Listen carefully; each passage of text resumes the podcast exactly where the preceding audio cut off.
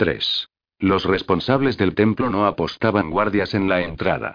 En principio, todo el mundo era libre de entrar. Una vez dentro, sin embargo, los visitantes necesitaban que les indicaran dónde encontrar a quienes mejor podían atender a sus necesidades, por lo que todos los iniciados en el sacerdocio dedicaban parte de su tiempo a trabajar como guías. Al novicio Rimo no le molestaba cumplir esta parte de su trabajo. Por lo general, consistía en pasearse por los senderos del templo, disfrutando del sol y señalando a la gente a dónde debía ir, lo que resultaba mucho más fácil y satisfactorio que las clases de leyes y sanación. Casi en todos sus turnos sucedía alguna cosa divertida, y más tarde él se reunía con sus compañeros novicios para comparar sus anécdotas. Tras recibir durante varios días a monarcas, nobles y otros dignatarios venidos de fuera, a los novicios no les impresionaban demasiado los relatos de encuentros con personas importantes. Por otro lado, las historias sobre las extravagancias de los visitantes comunes no habían recuperado su popularidad.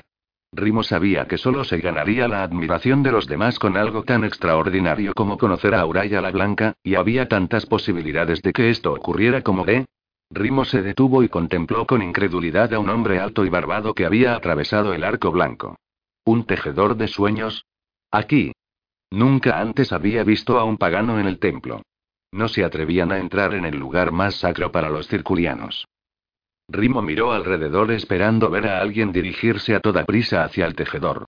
Se le cayó el alma a los pies cuando se dio cuenta de que era el único guía que había por allí.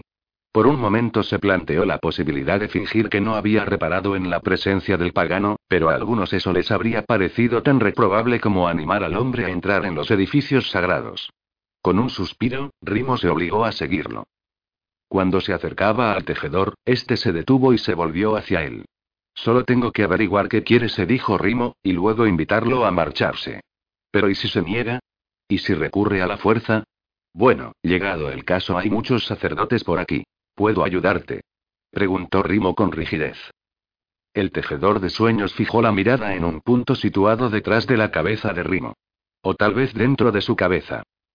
Vengo a entregar un mensaje. El pagano extrajo un cilindro de su túnica. Rimo frunció el ceño. ¿Entregar un mensaje? Eso significaba adentrarse aún más en el recinto del templo, o tal vez incluso entrar en los edificios. No podía permitirlo. Dámelo a mí, exigió. Me encargaré de que sea entregado. Para alivio de Rimo, el tejedor le tendió el mensaje. Gracias, dijo antes de dar media vuelta y encaminarse de nuevo hacia la puerta. Rimo bajó la vista al cilindro que sostenía entre las manos. Era un sencillo tubo de madera para mensajes. Cuando leyó el nombre del destinatario escrito con tinta en el lado, se le cortó la respiración a causa del asombro. Clavó los ojos en el tejedor de sueños. Aquello era de lo más extraño. La carta iba dirigida a la sacerdotisa superior Auraya. ¿Qué hacía un pagano llevándole un mensaje a Auraya la Blanca? Quizá el hombre lo había robado para echar un vistazo a su contenido. Rimo examinó el cilindro con cuidado, pero el sello estaba intacto y no había señales de manipulación. Aún así, aquello era demasiado raro. Otros sacerdotes podían hacer preguntas. Reflexionó por un momento, con la vista fija en la espalda del hombre que se alejaba antes de echar a andar a paso veloz tras él. Tejedor. El hombre se detuvo, miró hacia atrás y una arruga se formó en su entrecejo. ¿Cómo es que te han encomendado a ti que entregues el mensaje? inquirió Rimo. El hombre apretó los labios. Nadie me lo ha encomendado. Hace unos días me encontré al mensajero borracho e inconsciente a un lado del camino. Puesto que conozco a la destinataria y me dirigía hacia aquí, decidí traer la carta yo mismo. Rimo echó una ojeada al nombre escrito en el cilindro. ¿Conocía a la destinataria? Imposible. Aún así, toda precaución era poca. Entonces me aseguraré de que lo reciba de inmediato, dijo. Rimo giró sobre los talones rápidamente y comenzó a caminar hacia la Torre Blanca. Tras dar varios pasos volvió la vista atrás y comprobó aliviado que el tejedor había cruzado el arco de salida en dirección a la zona oeste de la ciudad. Miró de nuevo el nombre de la destinataria del mensaje y sonrió. Con un poco de suerte, tendría la oportunidad de entregarlo en persona. Entonces sí que dispondría de una historia interesante que contar. Con un entusiasmo creciente, alargó sus zancadas hacia la entrada de la Torre Blanca. El embajador de Senon se embarcó en otra larga digresión sobre un episodio de la historia de su país. algo habitual entre sus paisanos cuando argumentaban su punto de vista. La expresión de Auraya cambió ligeramente. A un observador de la reunión le habría parecido que estaba absorta en las palabras del hombre. Damjin, que empezaba a conocerla mejor, veía en ella signos de paciencia forzada. Como a la mayoría de los anianos, directos y francos, los discursos floridos e interminables de los senenses le resultaban tediosos. Nos sentiríamos honrados, complácidos hasta el arrobo, de hecho, si visitarais la ciudad de las estrellas.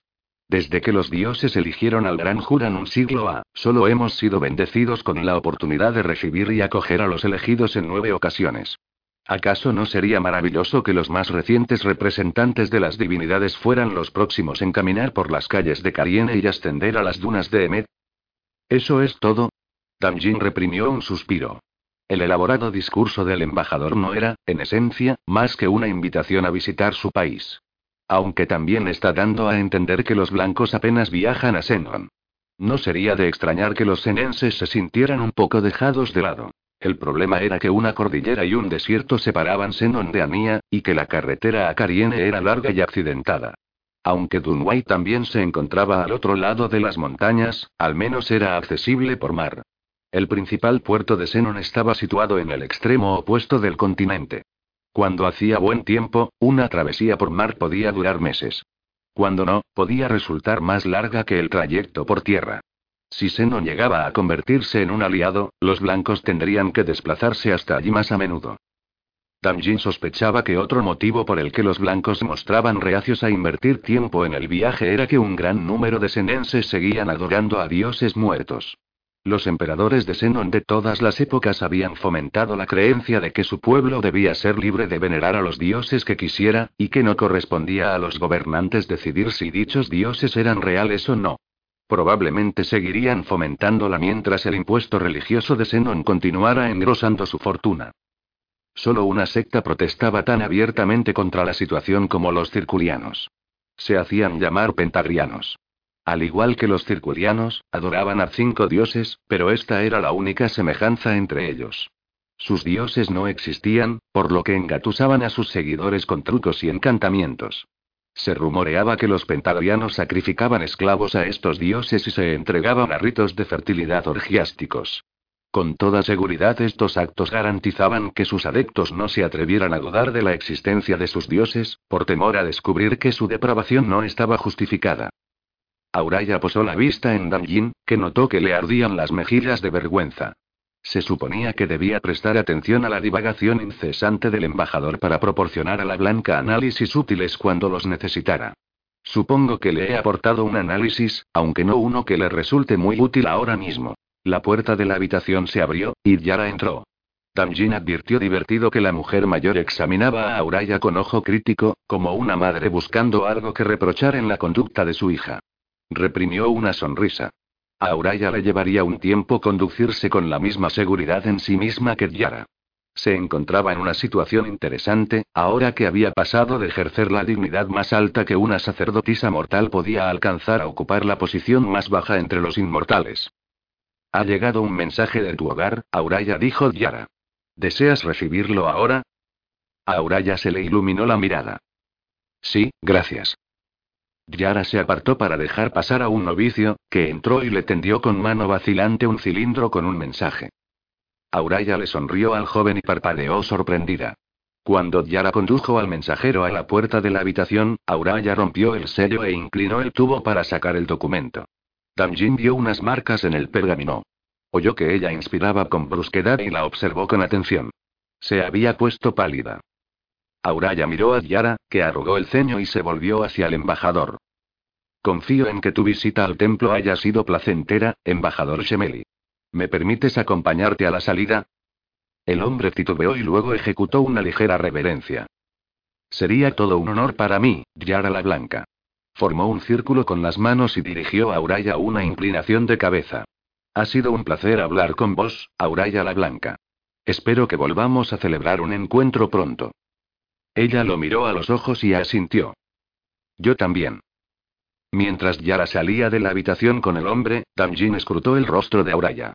Aunque la blanca más reciente no apartaba la vista de un jarrón, él estaba convencido de que este no era el objeto de su atención. ¿Eran lágrimas lo que brillaba en sus ojos? Damjin desvió la mirada para no violentarla. Conforme el silencio se prolongaba, él comenzó a incomodarse. Resultaba un poco inquietante ver a uno de los blancos al borde del llanto. Se suponía que debían ser fuertes, que debían mantener el control en todo momento. Pero ella no es precisamente una veterana, se recordó Damjin. Y yo preferiría que los guías de las personas en materia de leyes y moral siguieran teniendo sentimientos humanos. La puerta se abrió, Yara entró de nuevo y se detuvo, con la mano aún en el pomo. Lo siento, Auraya. Pasa el resto del día como desees. Vendré a verte por la noche, cuando me haya desocupado. Gracias, respondió Auraya en voz baja. Yara clavó la vista en Damjin y señaló la puerta con la cabeza. Este se levantó y salió de la habitación tras ella. ¿Malas noticias? preguntó él después de cerrar la puerta. Su madre ha muerto. Yara torció el gesto. Es un momento muy inoportuno. Vete a casa, Damjin lanza. Regresa mañana a la misma hora. Damjin movió la cabeza afirmativamente y realizó la señal del círculo. Yara se alejó con grandes zancadas. Él dirigió la mirada hacia la escalera, al final del pasillo, y luego a la puerta de la habitación de la que acababa de salir. Una tarde libre. Hacía días que no disponía de un momento para sí. Podría visitar el gran mercado y gastar parte del dinero que ganaba en regalos para su esposa y sus hijas. Podría leer un poco.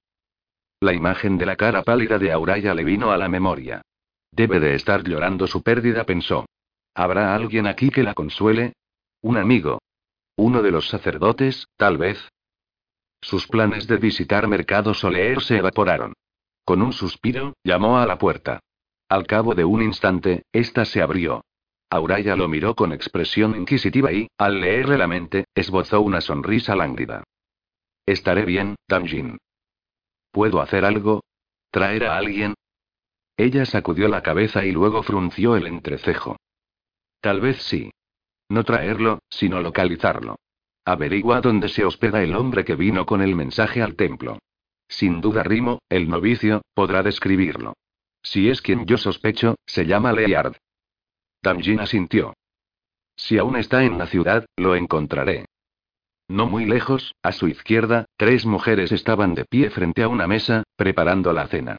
De forma casi maquinal amasaban, removían y rebanaban con manos expertas mientras charlaban entre ellas sobre la inminente boda de la hija de su patrón.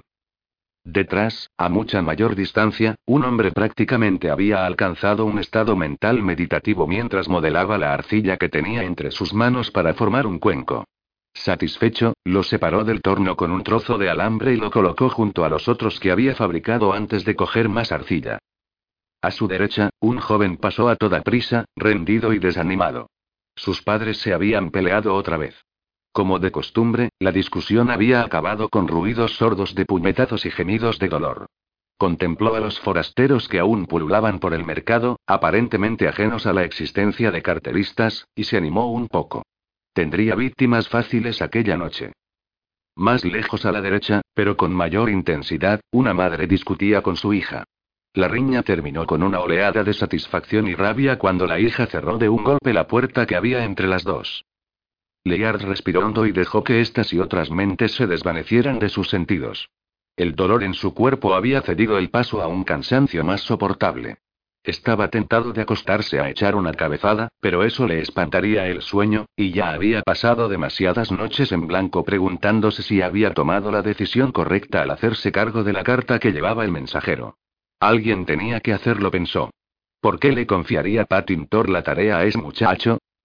Probablemente había comenzado la temporada de la cosecha, y había pocas personas disponibles para llevar el mensaje. Quizá el chico se había ofrecido voluntario con la intención de librarse del trabajo duro, y Patintor no conocía su tendencia a la holgazanería. Leard había sonsacado suficiente información al joven aturdido por el alcohol para comprender por qué el padre de Auraya había mandado un mensaje en vez de pedirle al sacerdote Aborim que comunicara la noticia mentalmente. El sacerdote estaba enfermo. Había sufrido un desmayo hacía varios días. Como Aborim no se hallaba en condiciones, a Patintor no le había quedado otro remedio que enviar a un mensajero. Leard no tenía idea de si el estado del sacerdote era muy grave. El anciano podía estar muriéndose. Si no encontraba a otro mensajero, tal vez Auraya no se enteraría del fallecimiento de su madre. Irónicamente, Leard solo había topado con el mensajero borracho porque la muerte de Martin Thor lo había liberado de la obligación de quedarse. Todos los años viajaba a una ciudad situada de varios días de camino de Oralin para comprar remedios que no podía elaborar por sí mismo. El chico le había dado lo que quedaba del dinero que Thor le había facilitado para comida y alojamiento, pero al llegar a la ciudad, Leard había descubierto que la suma no era suficiente para pagar los servicios de otro mensajero. El tejedor de sueños se había planteado la posibilidad de llevarle la carta al sacerdote local, pero había supuesto que éste no creería su explicación sobre cómo había llegado a sus manos el mensaje. Esto lo dejaba con solo dos opciones. Devolverlo a Patintor, que en aquellos momentos no necesitaba un motivo más de decepción y angustia, o entregarlo él mismo. Había concluido que bastaría con ponerlo en manos de uno de los guardianes de la entrada del templo. Sin embargo, en la entrada no había encontrado guardias o custodios. Al recordar su llegada al templo, a Leard se le erizó el vello.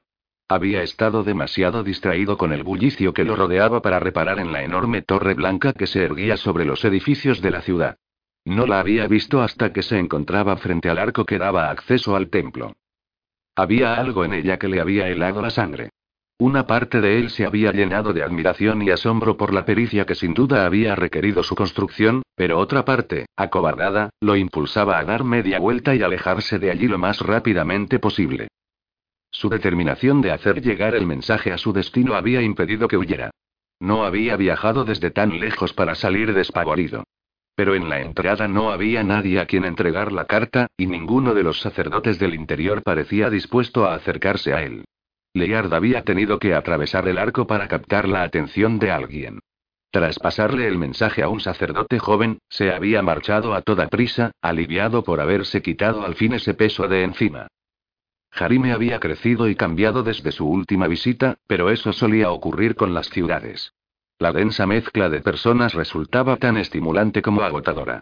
Leard había caminado durante horas hasta encontrar una hospedería para tejedores de sueños. Sus propietarios eran Tanara y Milota Onero, una pareja humilde que había heredado un pequeño edificio de viviendas. Su hijo Hajim había decidido convertirse en tejedor de sueños, lo que les inspiró la idea de ofrecer alojamiento a tejedores que estuvieran de paso en la ciudad. Vivían en el primer piso y alquilaban la planta baja a comerciantes. Tanara lo había acompañado a una habitación y lo había dejado descansar. Leard no pudo resistir la tentación de entrar en trance para explorar superficialmente los pensamientos de los habitantes de la ciudad que lo rodeaban. Eran como las personas de todas partes, inmersas en vidas tan variadas como los peces del mar. Brillantes y oscuras, fáciles y duras, generosas y egoístas, esperanzadas, resueltas, resignadas. También había percibido la mente de su anfitriona, que estaba abajo, en la cocina, pensando que pronto debía avisar a Lear que bajara a cenar. También esperaba que él ayudara a su hijo. Leard aspiró profundamente de nuevo y abrió los ojos. El maestro de Hajim había muerto el invierno anterior, y ningún otro tejedor de sueños había sido elegido para ocupar su lugar. Leard sabía que tendría que defraudarlos de nuevo. Regresaría a la aldea al día siguiente. Aunque él hubiera estado dispuesto a aceptar otro discípulo, Hajim habría tenido que irse con él. Los taoneros seguramente habrían preferido que su hijo se quedara sin instrucción a permitir que se marchara. Si Hajim quisiera marcharse conmigo, ¿se lo permitiría? Leard se sentía obligado a ello. El número de tejedores de sueños se había reducido, y habría sido una lástima que el joven renunciara a convertirse en uno por falta de maestro. Tal vez cuando conociera al muchacho contemplaría la posibilidad. Después de todo, habría accedido a formar a Auraya si ella se lo hubiera pedido. Se puso de pie, se desperezó y se acercó a un banco estrecho en el que Tanara había colocado un cuenco de agua grande y unas toallas ásperas. Se lavó despacio, se vistió con su juego adicional de jubón y pantalones, y encima se puso el chaleco de tejedor de sueños. Tras salir de la habitación, se dirigió hacia la zona común situada en el centro de la casa y encontró a Tanara sentada en un viejo cojín, con el ceño fruncido por la concentración. Se hallaba cociendo pan en una piedra grande y plana apoyada sobre dos ladrillos. Como no había fuego bajo la piedra, él supuso que la mujer estaba calentándola con magia. Tejedor de sueños Leyard dijo, y las arrugas en las comisuras de sus ojos se hicieron más profundas cuando sonrió. No tenemos criados y prefiero cocer el pan que comprar la porquería que venden en la tienda de al lado. Solo he probado su comida dos veces, y las dos me puse enfermo. Por otro lado, no se retrasan con el alquiler, así que no debería quejarme. Señaló una puerta con la cabeza. Jaidim ha vuelto. Al girarse, Leard vio a un muchacho repantigado en un banco de madera en la habitación contigua. Su chaleco de tejedor de sueños estaba en el suelo, junto a él. Tenía el jubón empapado en sudor. Hayim, este es el tejedor Leard le dijo Tanara alzando la voz. Hazle compañía mientras yo termino. El joven tejedor de sueños alzó la vista y pestañeó sorprendido al reparar en la presencia de Leard. Se enderezó en el asiento al tiempo que Leard entraba en la habitación. Hola dijo. Te saludo, respondió Leard. No me ha saludado del modo tradicional. ¿Será por desconocimiento, o simplemente por desprecio hacia el ritual? Leard se sentó en una silla frente a Hajim. Se fijó en el chaleco. El chico siguió la dirección de su mirada y acto seguido se apresuró a recoger la prenda y colgarla del respaldo del banco. Hace calor hoy, ¿no? comentó. ¿Habías estado antes en la ciudad? Sí, hace tiempo, contestó Leard. ¿Cuánto? Leard arrugó el entrecejo. No estoy muy seguro. El muchacho se encogió de hombros. Entonces debe de haber sido hace mucho tiempo. ¿La ves muy distinta? He observado algunos cambios, pero no me he formado una idea muy clara porque solo he visto una parte de la ciudad desde que he llegado esta tarde, explicó Leard. Tengo la impresión de que comer en los puestos callejeros sigue siendo tan peligroso como siempre. Jaidim soltó una risita. Sí, pero algunos están bien. ¿Te quedarás una temporada? Leard sacudió la cabeza. No, me marcho mañana. El joven no disimuló bien su alivio. Regresarás a... ¿Cómo se llamaba? Oralin. ¿Dónde está eso? Cerca de la frontera con Dunway, justo al pie de las montañas. Jaidim abrió la boca para decir algo, pero se interrumpió cuando se oyeron unos golpes en la puerta. ¿Ha venido alguien, mamá? Pues ve a abrirle. Pero, Jaidim miró a Leard. Estoy haciendo compañía a nuestro huésped.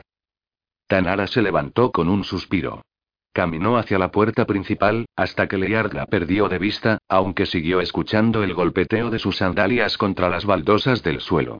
Oyó el sonido de una puerta al abrirse, unas voces femeninas y luego los pasos de dos personas que se acercaban. Tenemos una clienta, anunció Tanara al entrar en la habitación. Una mujer envuelta en una amplia tela oscura apareció tras ella. La prenda le cubría la cabeza y ocultaba su rostro. No he venido en busca de sanación, dijo, sino para ver a un viejo amigo. En cuanto Leard oyó su voz, sintió un escalofrío sin saber muy bien por qué. Se puso de pie casi sin darse cuenta. La mujer se quitó la tela de la cabeza y sonrió. Te saludo, tejedor de sueños Leard. Sus facciones habían cambiado. La redondez infantil había desaparecido, dejando al descubierto una frente y un mentón de formas elegantes, así como unos pómulos elevados. Llevaba el cabello recogido en un peinado sofisticado como los que lucían los ricos y los seguidores de la moda. Parecía más alta. Sin embargo, sus ojos seguían siendo iguales que antes. Grandes, expresivos y con un brillo de inteligencia, escrutaban el rostro de Lear. Debe de estar preguntándose si me acuerdo de ella, pensó él. La recuerdo, pero no así. Auraya se había convertido en una mujer llamativamente hermosa. Nadie que la hubiera conocido en la aldea cuando era niña lo habría predicho. En aquel entonces se la veía demasiado frágil y delgada. La moda de la ciudad la favorecía mucho más. ¿La moda de la ciudad? Ella no se había instalado allí para seguir la moda, sino para ordenarse sacerdotisa. De pronto pensó en sus anfitriones. Tal vez les asustaría saber que tenían a una sacerdotisa circuliana en casa. Más aún, a una sacerdotisa superior. Por lo menos Auraya ha tenido la sensatez de cubrir su ropa sagrada. Se volvió hacia Tanara. ¿Hay algún lugar donde pueda hablar en privado con la dama? Tanara sonrió. Sí, en la azotea. Se está bien allí las tardes de verano. Seguidme. La mujer los guió a través de la sala común hasta la escalera situada frente a la entrada principal. Cuando Leyard salió al terrado, le sorprendió descubrir que estaba repleto de macetas y asientos de madera gastados. Vio los edificios de pisos vecinos y a otras personas que mataban el tiempo en los jardines de las azoteas. Traeré bebidas frías, dijo Tanara antes de desaparecer escaleras abajo. Auraya se sentó frente a Leyard y suspiró. Debería haberte enviado un mensaje para avisarte de que vendría, o haber quedado contigo en otro sitio, pero en cuanto me enteré de que estabas aquí, dijo dedicándole una sonrisa torcida, tuve que venir directamente. Él asintió.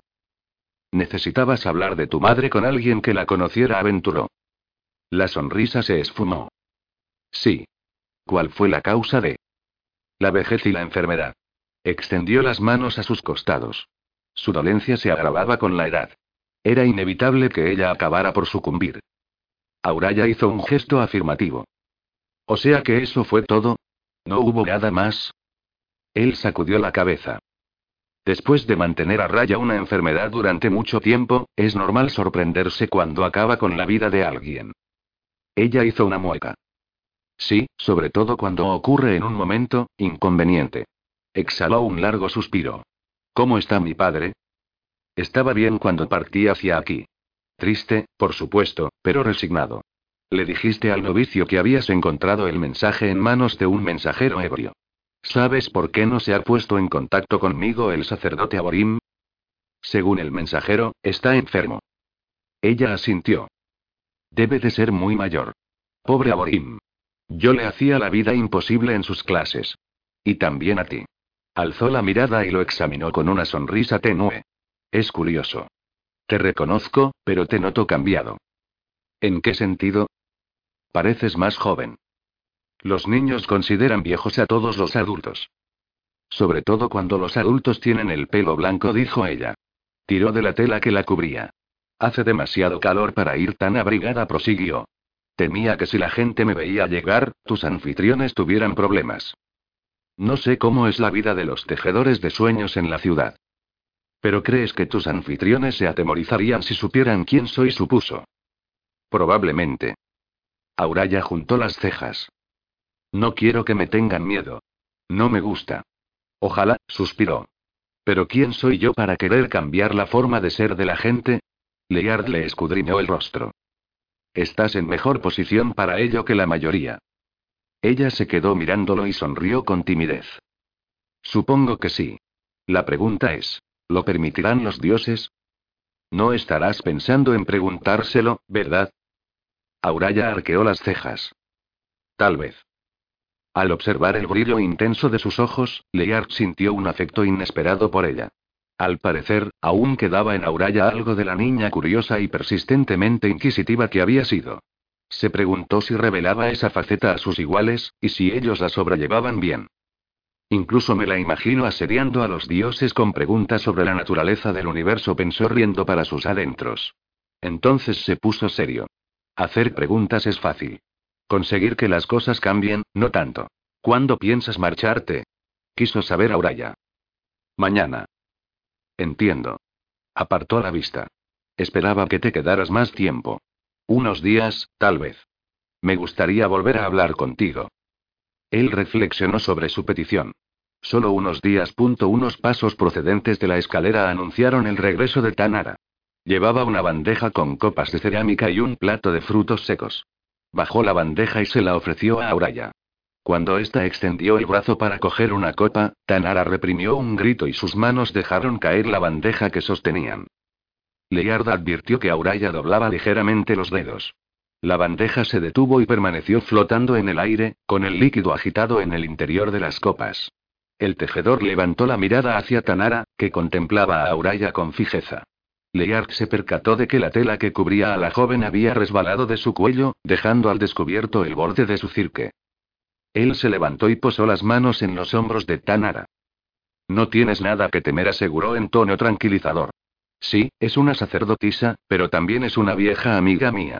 ¿Es de la aldea que está cerca de mí? Tanara le agarró la mano con los ojos desorbitados. No es una sacerdotisa, jadeó, es más que eso.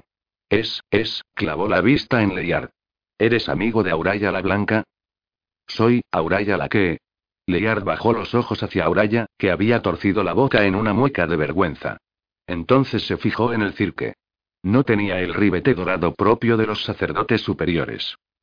De hecho, no tenía ribete alguno. ¿Cuándo ha sucedido? preguntó él sin pensar. Ella le sonrió como disculpándose.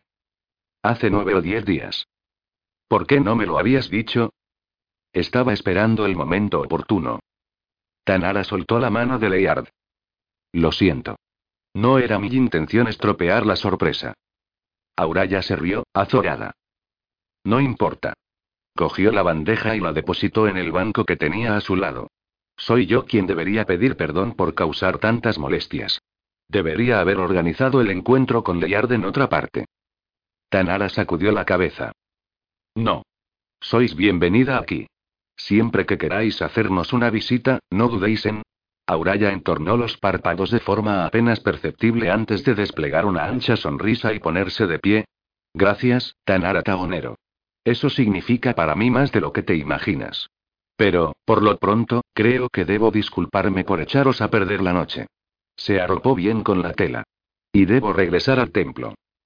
Ah, Tanara miró a Leyar, compungida. Os acompaño a la puerta. Gracias. Cuando las dos mujeres se marcharon, Leyard se sentó despacio. Auraya es uno de los blancos. La pesadumbre se apoderó de él. Había visto potencial en ella. Era inteligente, pero no arrogante. Sentía curiosidad respecto a otros pueblos, pero no los despreciaba. Su facilidad para aprender y aprovechar los dones era muy superior a la de cualquiera de los discípulos anteriores de Leyard. Ellos la habían elegido, claro está. Leyard incluso había intentado convencerse de que era más conveniente que Auraya se hubiese unido a los circurianos, pues debido a las restricciones que pesaban sobre la vida de los tejedores de sueños, su capacidad se habría malgastado. ¿Y acaso no es mejor aún que ahora figure entre los blancos inmortales? Se preguntó con amargura. El mundo se beneficiará de su talento para siempre. Y el haberla perdido me atormentará para toda la eternidad. Este pensamiento le produjo extrañeza. En cierto modo le daba la sensación de que era la voz mental de otra persona. Lear. Alzó la vista. Tanara había vuelto. ¿Te encuentras bien? Un poco sorprendido respondió con sequedad. Tanara se acomodó en el asiento de enfrente, el que había ocupado Auraya. ¿No lo sabías? Él negó con la cabeza. Al parecer mi pequeña Auraya ha llegado mucho más lejos en el mundo de lo que yo había imaginado. ¿Tu pequeña Auraya? Sí. La conocí cuando era una niña. Le enseñé algunas cosas. Seguramente sabe más sobre la sanación de los tejedores de sueños que cualquier sacerdote. Tanara enarcó las cejas. Desvió la mirada, pensativa. Entonces sacudió la cabeza. Me cuesta asimilarlo, admitió en voz baja. Eres amigo de Auraya la Blanca. Detrás de ellos sonó un jadeo. Al volverse, Lear vio a Hajin de pie en la escalera, con los ojos muy abiertos de asombro por lo que había oído sin querer. Hajin dijo Tanara levantándose de un salto y empujando a su hijo hacia el interior. No debes comentar esto con nadie. Escucha. Lear se puso de pie, los siguió escaleras abajo y entró en su habitación. Su ropa sucia seguía colgada en el respaldo de una silla. Su bolsa estaba medio vacía, y su contenido, esparcido sobre la cama. Se sentó y guardó todo en la bolsa con rapidez. Cuando colocaba la túnica sucia encima de todo, oyó unos pasos y se volvió para ver a Tanara en la puerta. Ella se fijó en la bolsa, y su semblante se endureció. Lo suponía, murmuró. Siéntate, Lear. Quiero hablar contigo antes de que huyas a tu hogar en el bosque. De mala gana, él tomó asiento en la cama. Tanara se sentó junto a él. Solo quiero confirmar lo que acabo de oír. Has dicho que le enseñaste algunas cosas a Auraya cuando era niña. ¿Te refieres al saber de los tejedores de sueños? Learda sintió. Albergaba la esperanza de que acabara trabajando conmigo. Sacudió la cabeza. Bueno, ya ves el resultado. Tanara le dio unas palmaditas en el hombro. Debe de haber sido frustrante. Por otro lado, resulta extraño que los dioses la eligieran. Sin duda sabían que había tenido a un tejedor de sueños por maestro. Tal vez conocían su auténtica vocación, farfulló él, dolido. Tanara hizo caso omiso de su comentario.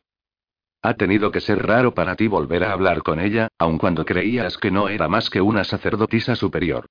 Cuando he llegado me parecía que os estabais llevando bastante bien. Es obvio que no habías advertido ningún cambio en ella. Si su elección la hubiera convertido en una persona diferente, lo habrías notado. Sé que he dicho que éramos amigos, repuso él, pero ha sido para tranquilizarte.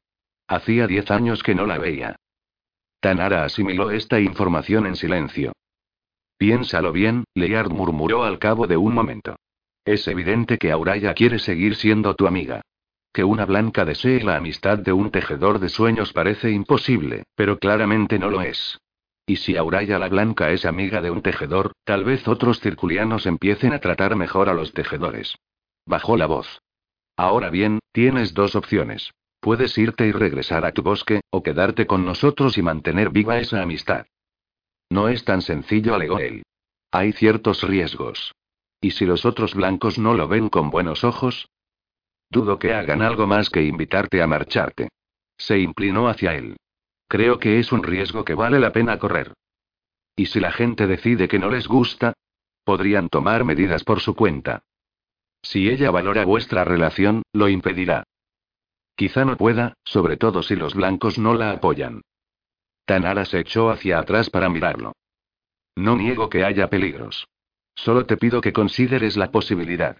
Debes hacer lo que te dicte el corazón. Se puso de pie, salió de la habitación y cerró la puerta tras ella. Leard cerró los ojos y suspiró. Tanara está pasando por alto un detalle. Los dioses no habrían elegido a alguien que simpatizara con los tejedores de sueños, se dijo. Y, no obstante, habían elegido a Auraya. O ella había desarrollado aversión hacia los tejedores, o los dioses estaban jugando a otra cosa. Analizó las posibilidades. Si conseguían que una mujer inteligente y dotada que simpatizaba con los tejedores de sueños se volviera contra ellos, tal vez ella avivaría con una fuerza renovada y letal el odio que sentían los circulianos por los paganos. Y si él ponía pies en polvorosa y la dejaba sola con su dolor, tal vez sería el primero en darle un motivo para cobrar aversión a su pueblo. Malditos sean los dioses, pensó. Tengo que quedarme, al menos hasta que averigüe qué está ocurriendo. 4. El calor del sol veraniego era más intenso en las laderas superiores. Al notar que el sudor empezaba a resbalarle de nuevo por la frente, Tris se enderezó y agitó la cabeza. Las gotitas cayeron en el armazón del arnés y enseguida fueron absorbidas por la madera seca. Se quitó el chaleco de fibra de caña y lo dejó a un lado. Luego se inclinó y tendió varias tiras de tripa flexible entre las articulaciones del arnés. Gran parte del artilugio estaba desmontado. Tris intentaba duplicar el sistema de palancas para poder llevar cuatro punzones en vez de dos. Ya comenzaba a dudar que pudiera despegar del suelo con tanto peso encima. Quizá tendría que arrastrarlo hasta lo alto de un árbol o un precipicio antes de levantar el vuelo. Sin embargo, eso no impresionaría a la gente. Había decidido no mostrar el arnés a nadie hasta que hubiera conseguido cazar a varios animales grandes. Cada vez que abatiera alguno lo dejaría dormir hasta que se le pasarán los efectos de la droga, pero cuando llegara el momento de demostrar aquello de lo que era capaz, mataría a su presa y regresaría al claro con su carne. En el momento en que los otros sillis vieran a su familia dándose un festín, dejarían de burlarse de él. Hizo una pausa para suspirar. Si sus primos lo hubieran seguido en silencio en vez de contar a otros lo que Tris aseguraba haber hecho, Trilly y ellos habrían sido los únicos testigos cuando él había llegado y descubierto que el hierbo ya no estaba allí. Desde aquel día, la noticia de su disparatada historia se había extendido por todo el claro. Los otros sillis se reían de él incesantemente, incluso algunos a los que ni siquiera conocía. Notó una punzada en el brazo y dio un salto. El hilo de tripa resbaló entre sus dedos y se soltó. Tris masculló una maldición y se examinó el brazo. Un diminuto punto negro había aparecido. ¿Le había picado algo? Miró en torno a sí, pero no había ningún insecto revoloteando cerca que pudiera ser la causa de la picadura. Cuando escudriñaba el suelo en busca de bichos terrestres, notó a otro aguijonazo, esta vez en el muslo. Bajó la vista a tiempo para ver caer algo pequeño y redondo. Al agacharse, descubrió una semilla de sautre entre las piedras de la pared de roca. Era de color verde vivo y llamaba mucho la atención, sobre todo porque aquel tipo de semillas no abundaba en las zonas altas de las montañas. El sautre era un árbol bajo que crecía a la orilla de arroyos y ríos, no en laderas escarpadas. Un chasquido leve hizo que se fijara de nuevo en el arnés, justo en el momento en que otra semilla caía del armazón a las piedras y se alejaba rodando. Se desató despacio al invento y se hirió, paseando la mirada alrededor. Con el rabillo del ojo vislumbró que algo se movía, y sintió un pinchazo en el hombro. Giró sobre los talones y se encaminó hacia una peña grande cercana al movimiento que había visto. Entonces oyó que alguien silbaba su nombre desde arriba. Levantó la vista y el corazón le dio un vuelco en cuanto reconoció las manchas en las alas de Grilly. Escrutó el cielo con rapidez, pero no había rastro de sus primos. Se le aceleró el pulso cuando ella empezó a descender describiendo círculos. La chica tenía una sonrisa de oreja a oreja. Tris. Gritó. Creo que he perdido, desvió la mirada y él advirtió que su sonrisa cedía el paso a una expresión de indignación. Al mismo tiempo notó otra punzada, esta vez en la mejilla. Con una palabrota, se llevó la mano a la cara. Idiotas. Chilló. Tris contuvo la respiración cuando Drilly bajó en picado y aterrizó junto a la peña hacia la que él se dirigía. Desapareció, sonó una bofetada y un y salió tambaleándose de detrás de la peña, protegiéndose la cabeza con los brazos mientras Drilly intentaba pegarle una y otra vez. Cis. Tris oyó unas carcajadas detrás de sí y, al volverse, vio que Trin subía por la saliente de piedra hacia ellos. Trilly se abalanzó hacia él y le arrebató algo de las manos. Os he dicho que no las uséis contra Sillis. Le recriminó. ¿Y si le hubierais rasgado las alas? Estúpidos cerebros de Girry. De haber sabido que haríais algo así, no las habría fabricado para vosotros. No le habríamos dado en las alas, repuso Trin. Hemos estado practicando. ¿Contra qué? inquirió ella. Trin se encogió de hombros. Árboles. Rocas. Girris. Él apartó la vista. No. Fuisteis vosotros, ¿verdad? Ya habéis visto que me he pasado media noche tejiendo esteras de fibra de caña para consolar a la tía Libby. Cree que sus guirris han muerto porque no los cuidaba bien. Iba a comérselos de todos modos, protestó Cis. Trilly dio media vuelta para encararse con él. Me dais asco los dos. Largaos. No quiero volver a veros. Los primos se miraron con desánimo, aunque saltaba a la vista que a sus palabras no lo habían herido tanto como a Trin. Le dio la espalda con un gesto de resignación, corrió unos pasos y se elevó de un salto. Lo siento, tanteó Trin. Cuando Drilly fulminó con la mirada, él se encogió y siguió a su hermano. La chica los observó hasta que quedaron reducidos a unos puntos oscuros contra las nubes lejanas que flotaban cerca del horizonte. Entonces se volvió hacia Tris e hizo una mueca. Lamento lo ocurrido, se disculpó. Él se encogió de hombros. No es culpa tuya. Sí que lo es, replicó ella, de nuevo con rabia en la voz. Sabiendo cómo son, no debería haberles enseñado para qué servían esos canutos, y menos aún hacerles un juego a cada uno. Tris contempló el objeto que ella sostenía en la mano. Era un trozo largo de caña. ¿Canutos? Sí. Trilly sonrió y le tendió el tubo. Una cerbatana. Hemos empezado a usarlas en mi aldea para cazar animales pequeños. Metes un proyectil aquí y. Sé cómo funcionan, dijo Tris, y crispó el rostro ante su propia sequedad, pero nunca había visto a alguien utilizar una, añadió mostrando más interés. ¿Podrías enseñarme? Con una sonrisa, ella le quitó el tubo de las manos. Extrajo algo de su bolsillo y lo deslizó en el interior del canuto. Él oyó un golpecito cuando el objeto chocó con algo que le impedía caer por el otro extremo. Trilly se volvió y apuntó. ¿Ves esa roca que se parece un poco a un pie? Sí. ¿Ves la piedra negra que hay encima?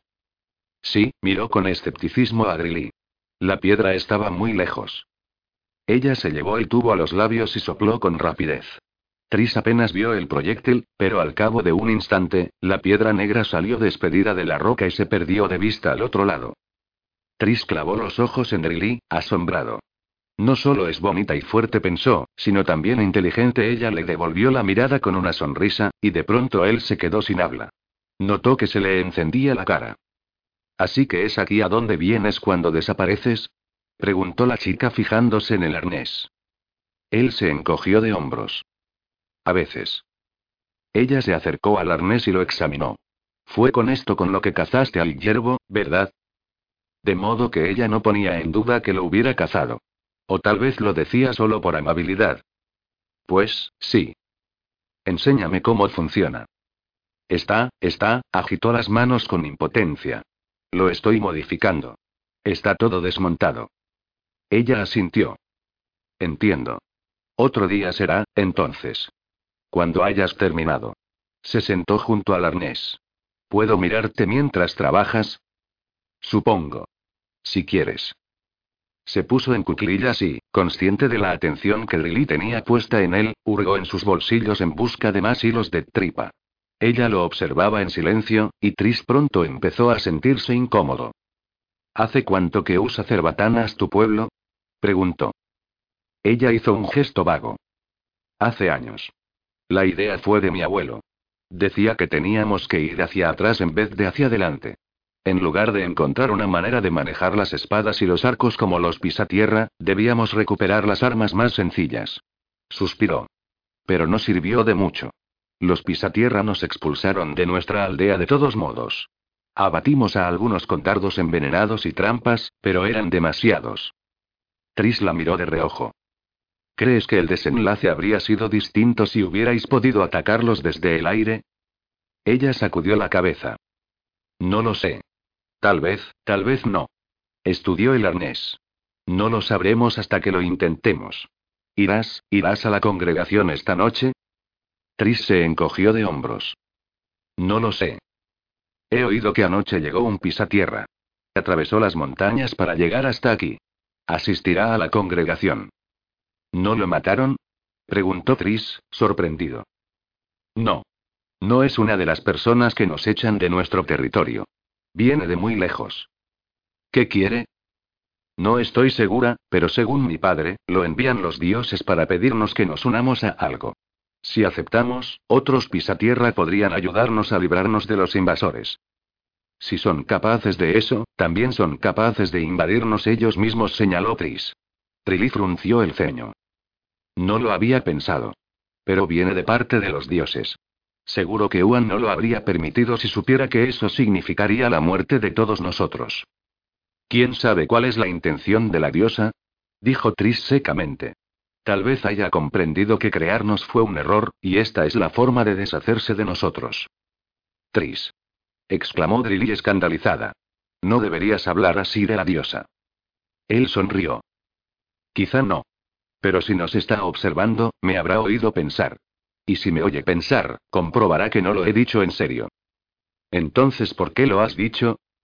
Porque se me ha ocurrido la posibilidad y necesito hablar de ella para tomar conciencia de que no creo que sea cierta.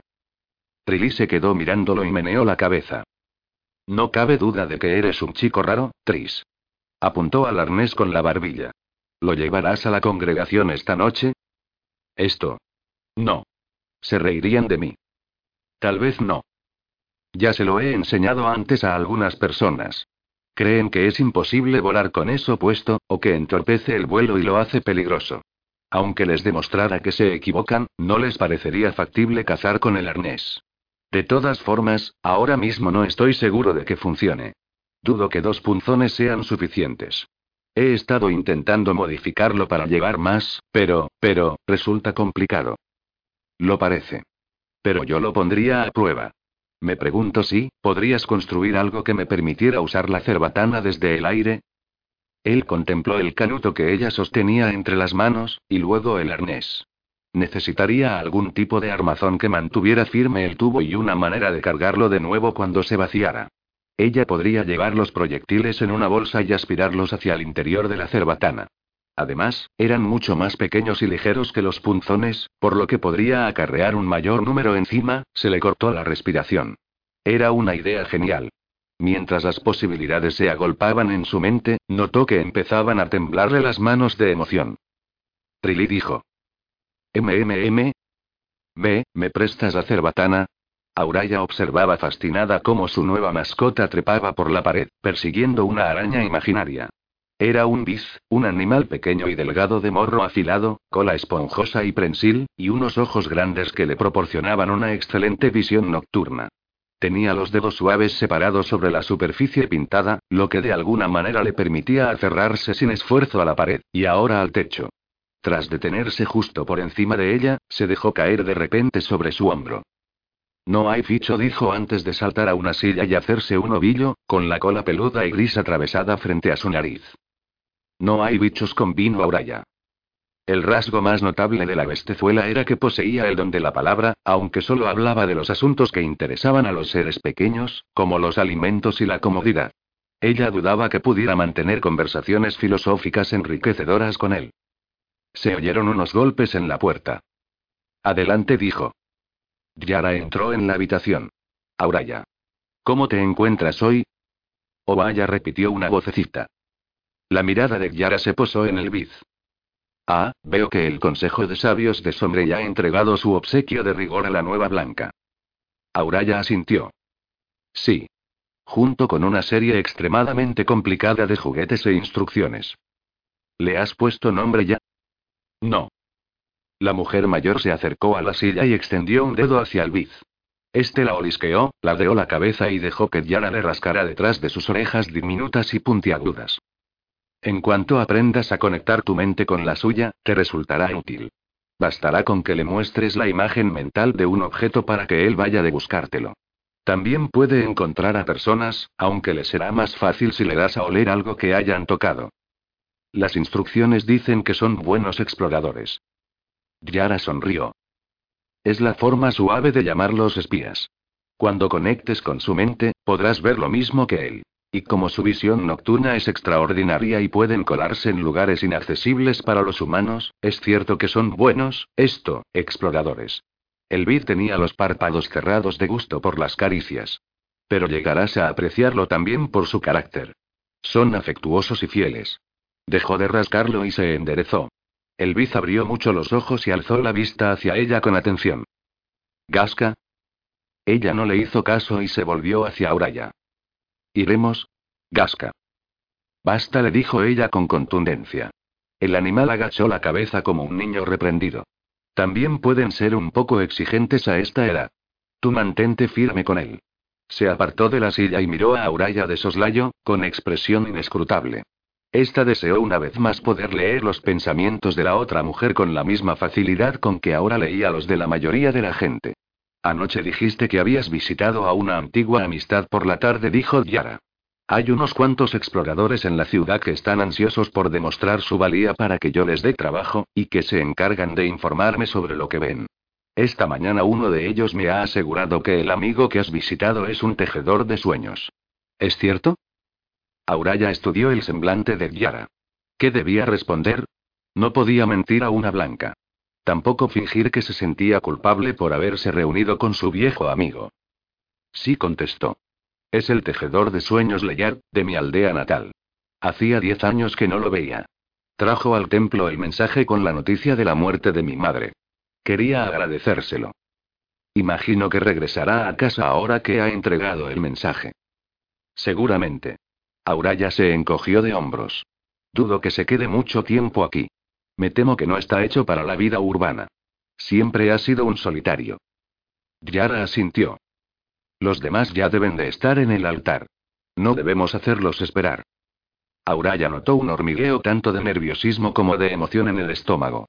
Se sentaría por primera vez con los otros cuatro blancos para intercambiar impresiones sobre sus deberes y responsabilidades. Quizá le encomendarían alguna tarea, suponía que de importancia menor. Aunque no le encargaran nada, sería interesante saber qué asuntos mundanos traían entre manos. El cirque de Yara ondeó cuando ella giró sobre sus talones y echó a andar hacia la puerta con aire decidido. Auraya la siguió. La jaula las aguardaba. Mientras descendían, Auraya reflexionó sobre los exploradores que había mencionado Yara. Le inquietaba saber que unos desconocidos habían observado sus movimientos, pero se preguntó si de verdad lo habían hecho de forma voluntaria. ¿Qué era peor, que la hubieran espiado por iniciativa propia o porque alguien se lo había pedido? ¿Me vigilan mis compañeros blancos? Si concierto otro encuentro con Leyard, ¿intentarán disuadirme de que acuda? ¿Debo permitírselo? Cuando la jaula se detuvo al fondo del hueco de la escalera, Auraya salió después que Yara. Los dioses me eligieron. Lo sabían todo sobre mí, incluida mi amistad con Leyard y mis simpatías hacia los tejedores de sueños. Si no lo aprobaran, habrían elegido a otra persona. O tal vez no. Quizá toleraban ese aspecto en particular de su personalidad para beneficiarse de los otros. Fuera como fuese, ella seguiría relacionándose con tejedores de sueños mientras no se lo prohibieran. Se estremeció. Cuando se enteró del fallecimiento de su madre, temió que los dioses estuvieran intentando transmitirle un mensaje que hubieran matado a su madre para poner de manifiesto que no veían con buenos ojos que Auraya hubiera recurrido a los servicios de un tejedor de sueños. Eso es absurdo, pensó. Los dioses no obran de ese modo. Cuando quieren algo, lo dicen directamente a pesar de ello, no había conseguido sacudirse este temor hasta que Leard le había asegurado que la causa de la muerte había sido la enfermedad. Fuera de la torre el aire era templado, y la intensidad del sol anunciaba un día caluroso. Yara apretó el paso. Llegaron a la cúpula, entraron y se dirigieron velozmente hacia el estrado y el altar del centro. Los otros tres blancos las esperaban sentados en torno a una mesa circular. Auraya notó que se le aceleraba el pulso conforme se acercaba y le venían a la mente recuerdos de la ceremonia de elección. Siguió a Yara hasta el altar. Bienvenida, Auraya dijo Juran con languidez. Gracias, Juran respondió ella con una sonrisa y una inclinación de la cabeza. Yara tomó asiento, y Auraya ocupó la silla que quedaba. Los cinco lados del altar comenzaron a girar hacia arriba sobre sus bisagras hasta que sus puntas triangulares se juntaron.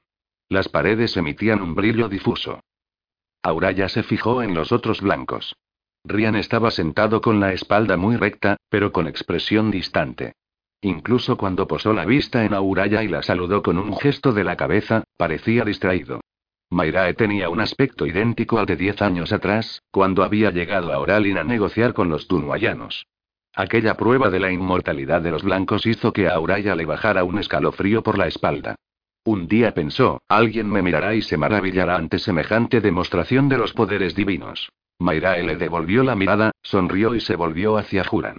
El líder de los blancos había cerrado los ojos. Chaya, Tuan, Lore, Ivana, Saru. Una vez más, os damos las gracias por la paz y la prosperidad de que gozamos gracias a vosotros.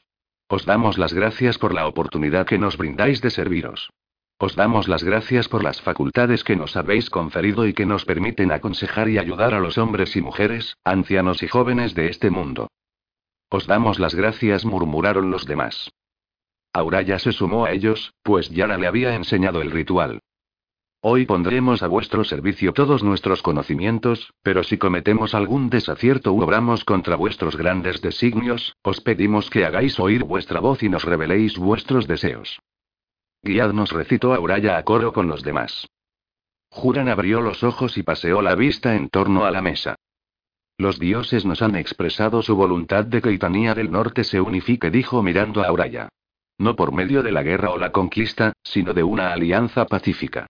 Desean que todos los países elijan y negocien los términos de su alianza con nosotros. Es más probable que los países que no sean predominantemente circulianos se alíen con nosotros por razones políticas o comerciales que por obediencia hacia los dioses. Los pueblos como los Illis y los Elai, que ven con suspicacia los pisatierra, necesitan aprender a confiar en nosotros. Los pueblos donde la religión circuliana es mayoritaria obedecerían una orden de los dioses, pero si la alianza no les pareciera justa o beneficiosa, ocasionarían problemas a otros países. Juran se volvió hacia Yara. Hablemos de los aliados que ya tenemos. Yara. Yara suspiró con expresión de desánimo. Los arrinos de Genria continúan enemistados con el rey de Toren. Cada vez que una de las familias arrinas tiene un hijo, cosa que al parecer ocurre cada pocos meses, Berro impone restricciones a las importaciones de Genria. El sacerdote superior del rey le recuerda los términos de la alianza, pero Berro siempre tarda varias semanas en levantar las restricciones. ¿Y cómo reaccionan a esto los genrianos? Apretando los dientes. Yara sonrió. Difícilmente se les puede culpar de que Berro no haya engendrado a un varón. Hasta la fecha han habido muchas menos represalias de las que cabría esperar. Todas las familias con un hijo varón tratan de evitar por todos los medios ofender a los dioses.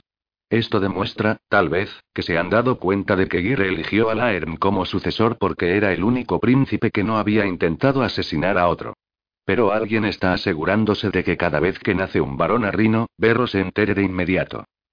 Al parecer convendría encontrar a ese alguien, comentó Juran.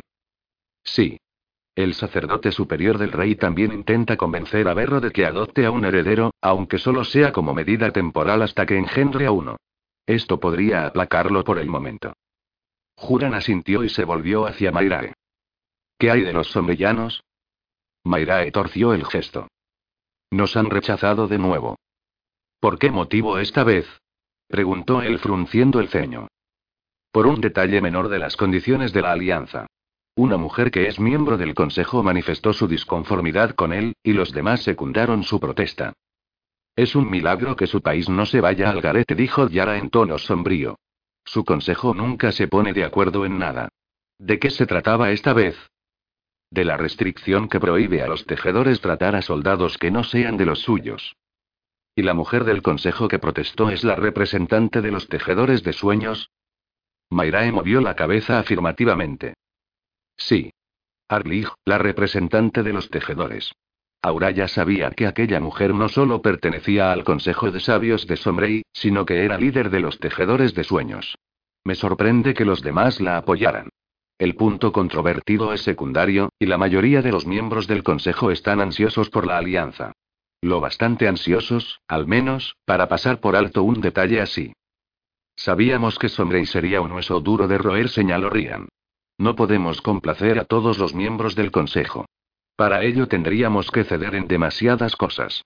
En mi opinión, deberíamos mantenernos firmes en este punto. Juran arrugó el entrecejo y sacudió la cabeza. No lo entiendo. No les hemos pedido que renuncien a ninguna de sus costumbres. ¿Por qué no muestran la misma tolerancia hacia las nuestras? Los demás se encogieron de hombros o extendieron las manos a los lados con impotencia. Juran los miró a todos, uno detrás de otro, y cuando posó la vista en Auraya adoptó una expresión pensativa. Cuando eras muy joven conociste a un tejedor de sueños, ¿verdad, Auraya? No había el menor tono de acusación en su voz, ni siquiera de desaprobación. Ella asintió despacio, consciente de que Yara la observaba con atención.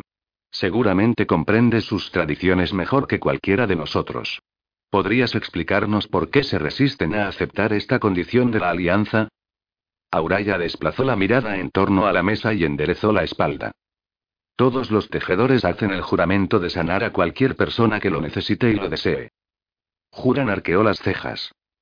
De modo que este término del acuerdo les exige que incumplan su juramento. Como el Consejo no quiere obligarlos, se niega a firmar el tratado. Se dirigió a Yara.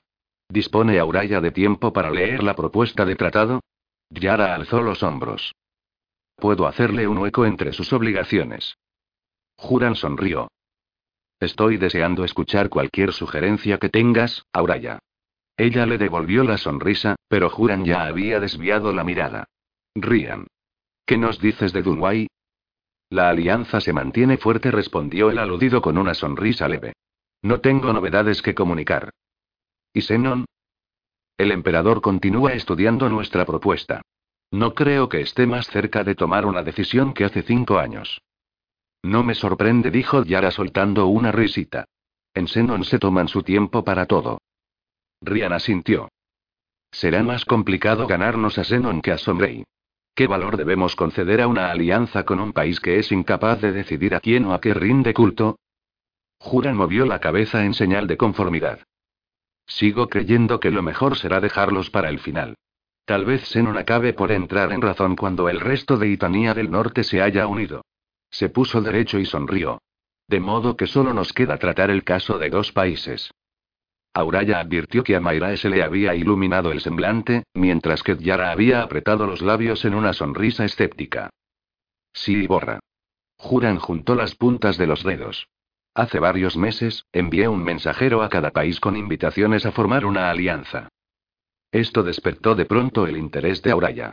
Los relatos sobre los pueblos alados de las montañas del sur y la gente marina que respiraba en el agua siempre la habían fascinado. Cuando había llegado a cierta edad le habían parecido demasiado fantásticos para ser verdad, pero tanto el sacerdote Aborim como Leyard le habían asegurado que dichos pueblos existían, aunque a menudo las descripciones que se hacían de ellos eran exageradas. Me extrañaría que alguno de esos mensajeros llegara a su destino, murmuró Yara con pesimismo. Auraya clavó la vista en ella, atónita. No es que crea que vayan a asesinarlos, la tranquilizó Yara. Pero las poblaciones de los Sillis y los Elai son de acceso difícil, y ellos miran a los humanos normales con recelo y miedo. Elegí con cuidado a mis mensajeros, aseveró Juran. Los dos habían visitado antes a esas gentes o habían comerciado con ellas. Esto pareció convencer del todo a Yara. Juran sonrió y posó ambas manos sobre la mesa. Su expresión se tornó seria. Aún no hemos hablado de los tres países de Itanía del Sur. Mur, Aben y Dekar. ¿Los países de la secta pentagriana? Preguntó Rian con visible desaprobación. Sí. Juran hizo una mueca. Su estilo de vida y su ética podrían ser incompatibles con los nuestros. Los dioses quieren la unificación de Itanía del Norte, no la de Itanía en su totalidad. Sin embargo, una vez que Itanía del Norte esté unida, los países del sur serán vecinos nuestros. He encargado a nuestros consejeros que recopilen información sobre estas tierras. Mapas, dibujos y documentos sobre sus creencias y rituales. ¿Hay descripciones de orgías? inquirió Mairae. Mairae. La reprendió Yara. La boca de Juran se torció en una sonrisa al oír la pregunta. Te desilusionará saber que los rumores de orgías son desproporcionados. Practican ritos de fertilidad, pero solo dentro del matrimonio. Hacen falta más de dos personas para celebrar una orgía. Mayrae se encogió de hombros. Al menos sé que no me estoy perdiendo nada, musito. Rian puso los ojos en blanco. ¿Estás pensando en hacerte pentagriana? preguntó, divertido, y prosiguió sin esperar respuesta. Entonces has de saber que se te exigirá que obedezcas a los cinco líderes de la secta, que ostentan el bonito título de voces de los dioses, y la jerarquía de acólitos conocidos como servidores de los dioses. Tendrás que creer en sus dioses. Uno no puede por menos de preguntarse cómo es posible que una secta tan poderosa se fundamente sobre la fe en unos dioses que no existen. Cabría suponer que temieran la influencia de otras religiones, pero en realidad fomentan la tolerancia hacia ellas. Mayra hizo una mueca de decepción fingida. Me temo que, sin las orgías, Itanía del Sur carece de atractivo para mí. Juran rió entre dientes. Es un alivio oír eso. Nos disgustaría mucho perderte. Hizo una pausa y suspiró. Por último, hay un asunto más lúgubre que tratar. Hace unas semanas recibí varios informes de ataques por parte de una manada de boranés en la zona oriental de Toren. No se trata de boranés corrientes. Estos son el doble de grandes. Han acabado con la vida de viajeros, campesinos e incluso familias de mercaderes. Se envió a varias partidas de caza en su busca, pero ninguna de ellas ha vuelto. Según una mujer que vio cómo mataban a su esposo delante de su casa, un hombre cabalgaba a lomos de una de las bestias y al parecer las dirigía. Al principio supuse que ella se equivocaba. Los boranés cazan también en grupo que pueden dar la impresión de que los guía una fuerza externa. Tal vez ella creyó vislumbrar la figura de un hombre en la oscuridad. Por otro lado, los ataques no parecen tener una motivación humana. Las víctimas no poseen nada en común, salvo el hecho de que se encontraban a la intemperie en plena noche. No obstante, otros testigos han corroborado su historia. Algunos dicen que el hombre los controla por medio de la telepatía. De ser cierto, debe de ser un hechicero. He enviado a tres sacerdotes de pueblo a investigar. Si se demuestra que el hombre es un hechicero, me comunicaré con todos vosotros mentalmente para que presenciéis el enfrentamiento. Juran irguió la espalda. Es todo lo que quería exponer hoy. ¿Alguien más quiere plantear alguna cuestión? Mayrae sacudió la cabeza. Mientras Rian daba también una respuesta negativa, Yara lanzó una mirada a Uraya y se encogió de hombros. Por ahora, no. Entonces declaró finalizada la reunión. 5. Era la torre más alta que ella hubiera visto jamás, tan alta que las nubes se desgarraban a su paso. Emerald tenía sentimientos encontrados. Habría debido huir. En cualquier momento, ellos la verían. Pero ella quería mirar. No podía apartar la vista. Algo en aquella elevada estructura blanca la cautivaba. Se acercó. La torre se alzaba imponente sobre ella. Pareció combarse hacia abajo.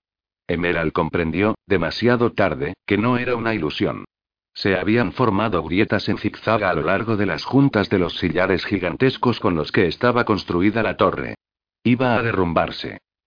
Ella dio media vuelta e intentó correr, pero el aire era denso, pegajoso, y tenía las piernas demasiado débiles para moverse a través de él. Advirtió que la sombra de la torre se alargaba ante ella y se preguntó por qué no había tenido el buen sentido de correr hacia un lado para salir de su trayectoria. Entonces el mundo estalló.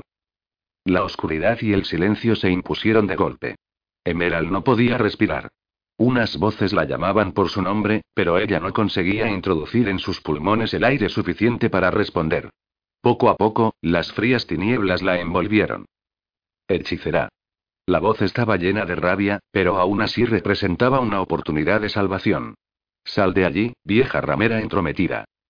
Emerald despertó sobresaltada y abrió los ojos. En lo alto, el interior de la pared circular del faro se desvanecía en la negrura. Ella oyó unos pasos que se aproximaban y el murmullo de varias voces procedentes de la abertura en la pared donde en otro tiempo había dos grandes puertas talladas. Al otro lado avistó la silueta de una persona de espaldas anchas. Sal, o entraremos a buscarte. Era un tono amenazador que destilaba ira, pero en el que se percibía también un asomo de miedo. De mala gana, Emerald ahuyentó de su mente las reminiscencias de la pesadilla, le habría gustado analizarla antes de olvidar los detalles, y se apresuró a levantarse. ¿Quién eres? preguntó con severidad. Erine, jefe de Corel. Sal ahora mismo, o enviaré a mis hombres a por ti. Emerald se dirigió hacia la entrada. En el exterior había 14 hombres. Algunos tenían los ojos alzados hacia el faro, otros volvían la mirada hacia atrás y los demás observaban a su líder. Todos mostraban el entrecejo arrugado y empuñaban una especie de arma rudimentaria. Era evidente que ninguno de ellos la veía, pues estaban bajo el sol intenso de la mañana, mientras que ella permanecía oculta entre las sombras del faro. De modo que así llamáis hoy en día a ese conjunto de casuchas, comentó saliendo al umbral. Corel. Bonito nombre para un villorrio fundado por contrabandistas. El hombre de espaldas anchas casi le enseñó los dientes con furia. Corel es nuestro hogar. Más te vale mostrar un poco de respeto, ¿o te? ¿Respeto? Ella levantó la vista hacia él. ¿Vienes aquí gritándome órdenes y amenazas, y esperas que te muestre respeto? Dio un paso hacia él. Regresad a vuestra aldea, hombres de Corel. No conseguiréis nada de mí hoy. No queremos ninguno de tus venenos o trucos, hechicera. Los ojos de Erine relampaguearon. Queremos justicia. Te has metido demasiadas veces donde no te llaman. No volverás a convertir a una de nuestras mujeres en una hechicera ramera. Vamos a expulsarte. Ella lo contempló estupefacta antes de esbozar lentamente una sonrisa. O sea que tú eres el padre. La expresión del hombre cambió. Tras unos instantes de temor, pasó a reflejar rabia. Sí. Te mataría por lo que le hiciste a mi pequeña Rinie, pero los demás creen que eso traería mala suerte. No, lo que pasa es que sencillamente no tienen una sensación de pérdida tan grande como la tuya, replicó ella. Solo probaban suerte con Rinie, intentando averiguar hasta dónde les permitirías llegar. Tú, en cambio, entornó los párpados, has estado aprovechándote de ella durante años y ahora no puedes tocarla. Y te encanta conseguir lo que quieres. Te saca de tus casillas que ya no esté a tu merced. Cierra el pico, gruñó él, con el rostro enrojecido, o te. Tu propia hija le espetó ella. Vienes aquí llamándola mi pequeña Rinie como si fuera una niña inocente a la que quieres y proteges. Dejó de ser una niña inocente cuando descubrió que su propio padre representaba la mayor amenaza para ella. Ahora los otros hombres lanzaban miradas inquietas a su líder. Emerald no estaba segura de si su incomodidad se debía a la acusación que ella había hecho o a que sabían lo que él le hacía a su hija y no se lo habían impedido. Erine, consciente de todos los ojos puestos en él, se esforzó por controlarse. ¿Eso fue lo que ella te contó, vieja necia? Lleva años inventándose esas historias. Siempre intenta. No, no me lo contó, repuso Emerald. Se dio unos golpecitos en la cabeza con el dedo. Veo la verdad, incluso cuando la gente no quiere que la vea. Esto no era cierto. No le había leído la mente a la chica. Sus habilidades de lectura mental ya no eran lo que habían sido. Todos los dones debían practicarse, y ella había vivido aislada durante demasiado tiempo. Aún así, sus palabras produjeron el efecto deseado. Los otros hombres se miraron entre sí, y algunos fijaron la vista en Erine con los párpados entornados. Estamos hartos de tus mentiras y de tus condenadas hechicerías, farfulló Erine. Dio un paso hacia adelante. Te ordeno que te marches. Emerald sonrió y cruzó los brazos. No. Soy el jefe de Corel, Y. Corel está allí abajo, señaló ella. Yo vivo aquí desde antes de que los padres de tus abuelos construyeran su primera barraca. No tienes autoridad sobre mí. Erine se rió. Eres vieja, pero no tanto. Se volvió hacia sus acompañantes. ¿Habéis visto cómo miente? La miró de nuevo. Los vecinos no pretenden hacerte daño. Quieren darte la oportunidad de que recojas tus cosas y te marches en paz. Si sigues aquí cuando regresemos dentro de unos días, no esperes que te tratemos con amabilidad. Dicho esto, giró sobre los talones y se alejó con paso rígido, haciendo señas a los demás de que lo siguieran. Emerald suspiró. Insensatos. Volverán y tendré que darles la misma lección que a sus bisabuelos. se quedarán enfurruñados durante una temporada e intentarán matarme de hambre. Echaré en falta las verduras y el pan, y tendré que salir a pescar otra vez, pero con el tiempo se olvidarán del asunto y vendrán de nuevo en busca de ayuda. Seis hombres aguardaban frente a la casa de Camino Linde del Bosque. Tres sacerdotes y tres lugareños. En la penumbra creciente, el ribete azul de los cirques de los sacerdotes parecía negro. Los otros hombres iban vestidos con ropa sencilla de campesinos y llevaban mochilas. Adem movió los hombros para colocarse el equipo en una posición más cómoda y salió a la calle. Se sintió reconfortado al oír detrás de sí los pasos de sus compañeros cazadores de Boranés. Uno de los sacerdotes se volvió hacia ellos, y los otros cinco siguieron su ejemplo. Adem sonrió cuando examinaron su atuendo con consternación visible. Los cazadores viajaban ligeros de equipaje, sobre todo cuando atravesaban el bosque. A veces llevaban una muda limpia para cambiarse después de un día de matanzas, pero también acababa manchada de sangre y tierra. En su oficio, la ropa limpia era el distintivo de un cazador fracasado. Adem contempló divertido los cirques blancos inmaculados de sus patrones. Supuso que las prendas sucias no causaban buena impresión en un sacerdote. Debía de ser un fastidio mantenerlas limpias. Me llamo Adem Tyler, dijo. Este es mi equipo. No se molestó en presentar a los hombres. Los sacerdotes no recordarían la lista de nombres. Soy el sacerdote Akan, respondió el más alto de los clérigos. Estos son los sacerdotes Vario y Poer. Tras señalar a un clérigo de cabello cano y a uno ligeramente corpulento, hizo un gesto en dirección a los tres lugareños. Y estos son nuestros porteadores. Adem realizó rápidamente el signo del círculo en señal de respeto hacia los sacerdotes y saludó a los porteadores con una cortés inclinación de la cabeza. Los lugareños parecían inquietos. No era para menos. Gracias por ofreceros voluntarios, añadió Akan. Adem soltó una risotada breve. ¿Voluntarios? No somos voluntarios, sacerdote. Queremos las pieles. Tengo entendido que los boranés son unos hijos de puta muy grandes y muy negros. Seguro que sus pellejos se venderán a buen precio. Una de las comisuras de los labios del sacerdote Akan se curvó hacia arriba, pero sus dos acompañantes hicieron una mueca de desagrado. No me cabe duda de ello, respondió. Bien, ¿cómo propones que procedamos? Buscaremos huellas allí donde se produjo el último ataque. Akan asintió.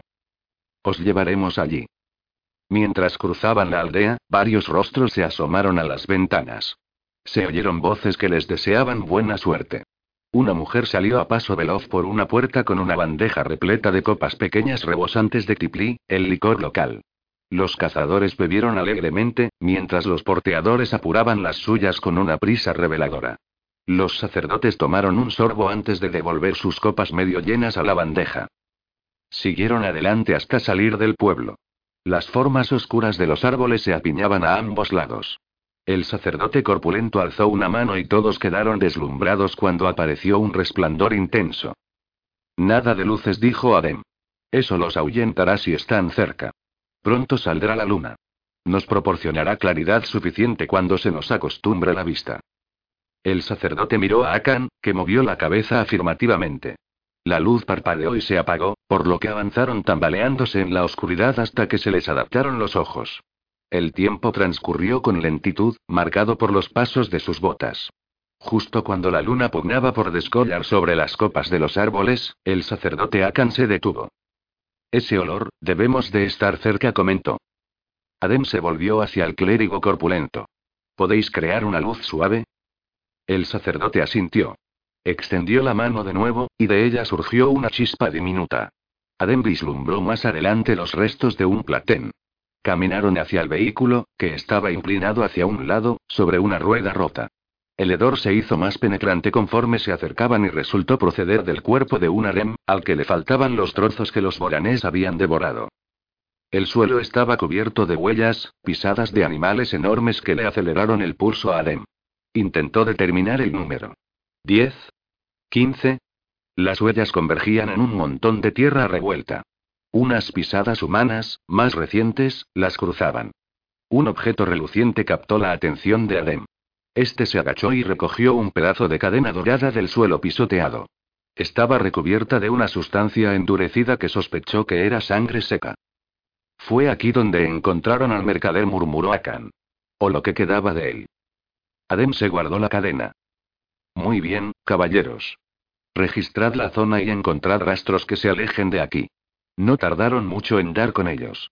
Al poco rato, Adem guiaba a los sacerdotes hacia el interior del bosque, siguiendo una pista tan visible que solo le faltaba estar formada por huellas gigantes que brillaran en la oscuridad. Calculó que las presas les llevaban un día de ventaja. Esperaba que los sacerdotes estuvieran preparados para una larga caminata.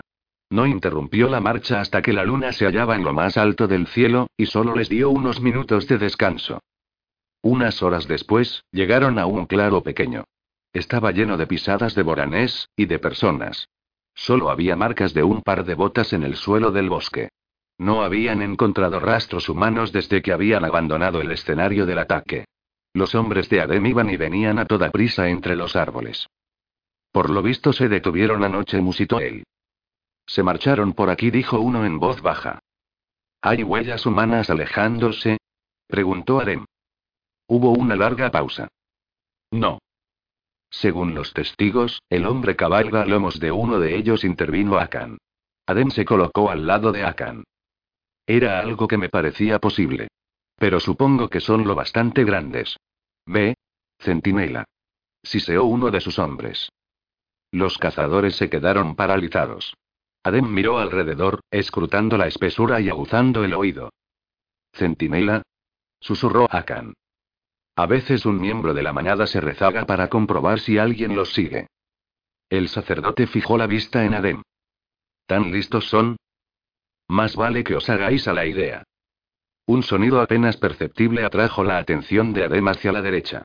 Oyó que sus hombres aspiraban bruscamente al ver que una sombra se alejaba con sigilo. Una sombra enorme. Adem soltó una palabrota. ¿Qué ocurre? preguntó Akan. La manada sabe que nos acercamos. Dudo que podamos alcanzarlos ahora. Eso depende, murmuró el clérigo. ¿De qué? La voz de Adem no disimulaba su escepticismo. ¿Qué sabían los sacerdotes de los boranés? De si el jinete afloja el paso o si quiere que los encontremos. No le falta razón. Punto. Adem emitió un gruñido de mala gana en señal de conformidad. Reanudemos la marcha, dijo Akan. Durante las horas siguientes avanzaron lentamente por el bosque, persiguiendo un rastro un día más fresco que el anterior. La oscuridad se hizo más densa conforme la noche se aproximaba a aquella hora previa al amanecer en que reinaba una quietud fría. Los sacerdotes bostezaban. Los exploradores los seguían trabajosamente, demasiado exhaustos para mantenerse atemorizados. Los compañeros cazadores de Adem caminaban con evidente falta de entusiasmo. Él tuvo que reconocer para sus adentros que sus posibilidades de dar alcance a la manada eran exiguas. Entonces un grito humano rasgó el silencio. Adem oyó varias maldiciones y se descolgó el arco de la espalda. El sonido procedía de algún sitio cercano. Tal vez uno de los rastreadores. Aparecieron varias sombras que saltaban y lanzaban dentelladas. Luz. Gritó Adem. Sacerdote. Luz. Sonaron más alaridos, de terror y de dolor. Adem oyó unos pasos y, al volverse, vio que una figura oscura se arrojaba sobre él. No había tiempo de encajar una flecha en la cuerda del arco, así que empuñó su cuchillo, se agachó, rodó y asestó una puñalada hacia arriba. El arma se hundió en algo que se la arrancó de las manos. Se oyó un aullido de agonía y el sonido de algo pesado que caía cerca. De pronto, la luz inundó el bosque. Adem se encontró frente a los ojos amarillos del Borán más grande que había visto jamás. Divisó de soslayo unas figuras blancas, pero no se atrevía a apartar la vista de la bestia para mirarlas. El Borán soltó un gañido y se irguió. Le goteaba sangre del pelo apelmazado del vientre. Adem sopesó sus posibilidades. El animal estaba cerca, pero dolorido y tal vez débil a causa de la pérdida de sangre. Intentar huir habría sido inútil. Aquellos seres podían alcanzar a un hombre en diez zancadas, aunque estuvieran heridos. Adem buscó una flecha a tientas. El Borán se aproximó cautelosamente, con la lengua rosa colgándole de las fauces. Unas fauces en las que cabría la cabeza de una persona, pensó Adem sin poder evitarlo. Colocó la flecha, tensó la cuerda, apuntó entre los ojos de la fiera y soltó. La saeta rebotó en el cráneo del Borán. Adem se quedó mirándola con incredulidad. El animal había retrocedido de un salto, sorprendido. ¿Dónde estás, hechicero? gritó Akan. Muéstrate. Mago. Pensó Adem. ¿Magia? ¿Los boranés están protegidos con magia? No es justo. A mí no me des órdenes, sacerdote, replicó una voz de acento extraño. El Borán gimió de nuevo y se desplomó de costado. Adem vio su cuchillo clavado en el abdomen.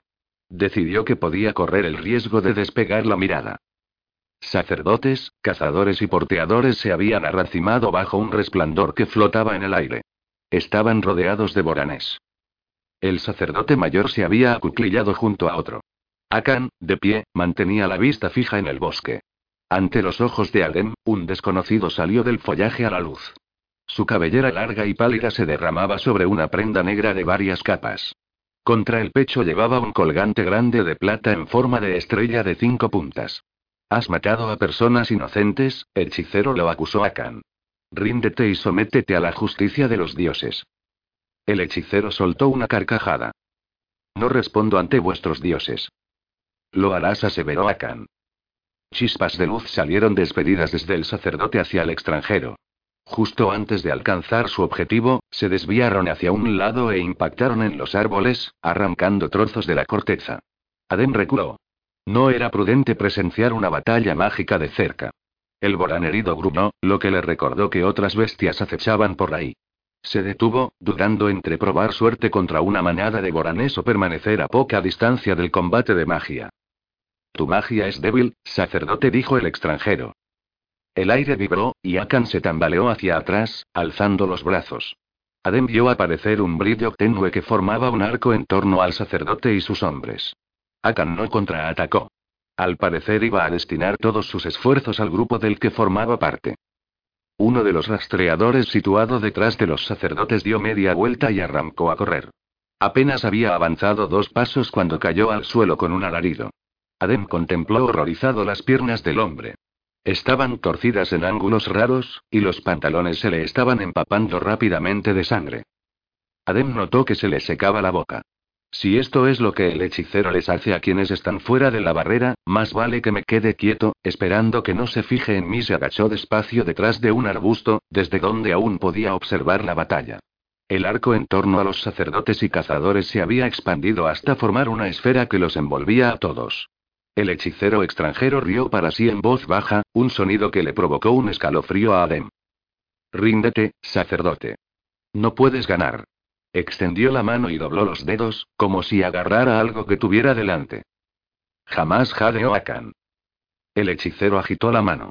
Adem se quedó de una pieza cuando la esfera se estremeció de un lado para otro. Los hombres que estaban dentro trastabillaron y cayeron de rodillas. Akan se llevó las manos a la cabeza y emitió un grito mudo. El sacerdote mayor se puso en pie de un salto y aferró a Akan por el hombro. Adem vio que el semblante de Akan se relajaba un poco y oyó que el otro sacerdote soltaba un grito ahogado. Al mismo tiempo, la esfera de luz parpadeó. Akan se vino abajo. Adem miró con más detenimiento y se le heló la sangre al advertir que los labios del sacerdote mayor se movían. Captó fragmentos de una plegaria y percibió la desesperación en aquellas palabras. El sacerdote creía que iban a morir. Tengo que largarme de aquí. Punto. Adem se enderezó y se alejó unos pasos de la batalla. Tú lo has querido, dijo el hechicero. Adem se volvió hacia atrás a tiempo para ver la mano del hechicero cerrarse en un puño. El sacerdote mayor profirió un grito que cesó de golpe. La luz se extinguió y se impuso un silencio sepulcral. Poco a poco, los ojos de Adem se acostumbraron a la débil claridad del alba. Se percató de que estaba mirando el sitio donde unos momentos antes estaban los clérigos y los cazadores, y fue incapaz de apartar la vista de la sangrienta pila de extremidades aplastadas, armas, mochilas y cirques sacerdotales, ni siquiera mientras arrojaba el contenido de su estómago en el suelo. Se oyó el gañido de un animal cerca. Una voz pronunciaba palabras extrañas en un tono tranquilizador. Adem vio que los boranés se reunían alrededor del hechicero para que los acariciara. El animal herido gimió de nuevo, y el hechicero miró hacia arriba, a los ojos de Adem. Aunque sabía que no tenía la menor posibilidad, Adem echó a correr. Cuando Auraya entró en la habitación de Juran paseó la mirada por los rostros de los demás blancos. Juran la había despertado hacía poco rato para que conectara con los sacerdotes que luchaban contra el hechicero. Había percibido las mentes de los otros blancos, así como su espanto y consternación. Lo siento, Auraya dijo Juran. Si hubiera sabido que el enfrentamiento acabaría tan mal, no te habría despertado. Ella sacudió la cabeza. No te disculpes, Juran. No podías conocer el desenlace de antemano, y no es una novedad para mí que en este mundo suceden cosas terribles, aunque agradezco tu preocupación. Él la acompañó hasta una silla. ¡Qué desgracia! murmuró. Comenzó a andar de un lado a otro de la habitación. No debería haberlos enviado. Tendría que haber investigado por mí mismo. No tenías manera de saber que ese hechicero era tan poderoso, repitió Yara. Deja de culparte y siéntate. Auraya miró a Yara, divertida pese a la gravedad del momento, por oírla emplear un tono tan severo con Juran. Al líder de los blancos no pareció importarle. Se dejó caer en la silla y exhaló un profundo suspiro. ¿Quién es ese hechicero? preguntó Rian. Un pentagriano respondió Mairae. El informe incluye un esbozo del colgante en forma de estrella. Los llevan los servidores de los dioses. Un poderoso hechicero sacerdote añadió Yara. Juran asintió despacio. Tenéis razón. Bueno, ¿para qué ha venido? No para establecer relaciones comerciales o proponer una alianza, por lo visto dijo Mayrae. No convino Yara. Tenemos que determinar si lo ha enviado alguien o si actúa por su cuenta. Sea como fuere, debemos encargarnos de él, y mandar a un sacerdote superior a plantarle cara sería demasiado arriesgado. Rian movió la cabeza afirmativamente. Uno de nosotros debe ir a su encuentro. Sí. Juran miró uno por uno a los blancos. Quien quiera que vaya estará ausente durante unas semanas. Auraya no ha completado su entrenamiento aún. Mayrae está ocupada con los sombrellanos. Yara está instruyendo a Auraya. Yo iría, pero, se volvió hacia Rian. Nunca te has enfrentado a un hechicero. ¿Dispones de tiempo para ello? Claro que no, dijo Rian con una sonrisa sombría, pero me las arreglaré. El mundo necesita que alguien lo libere de este pentagriano y sus boranes. Juran asintió. Entonces coge un cargador y vete. Rian se enderezó en su asiento, con un brillo de determinación en la mirada. Mientras el joven se levantaba y salía de la habitación con paso decidido, Auraya sintió por un momento una compasión teñida de ironía hacia el hechicero pentagriano. Por lo que había visto hasta entonces, todos los rumores sobre el fanatismo implacable de Rian eran ciertos, salvo los más extremos.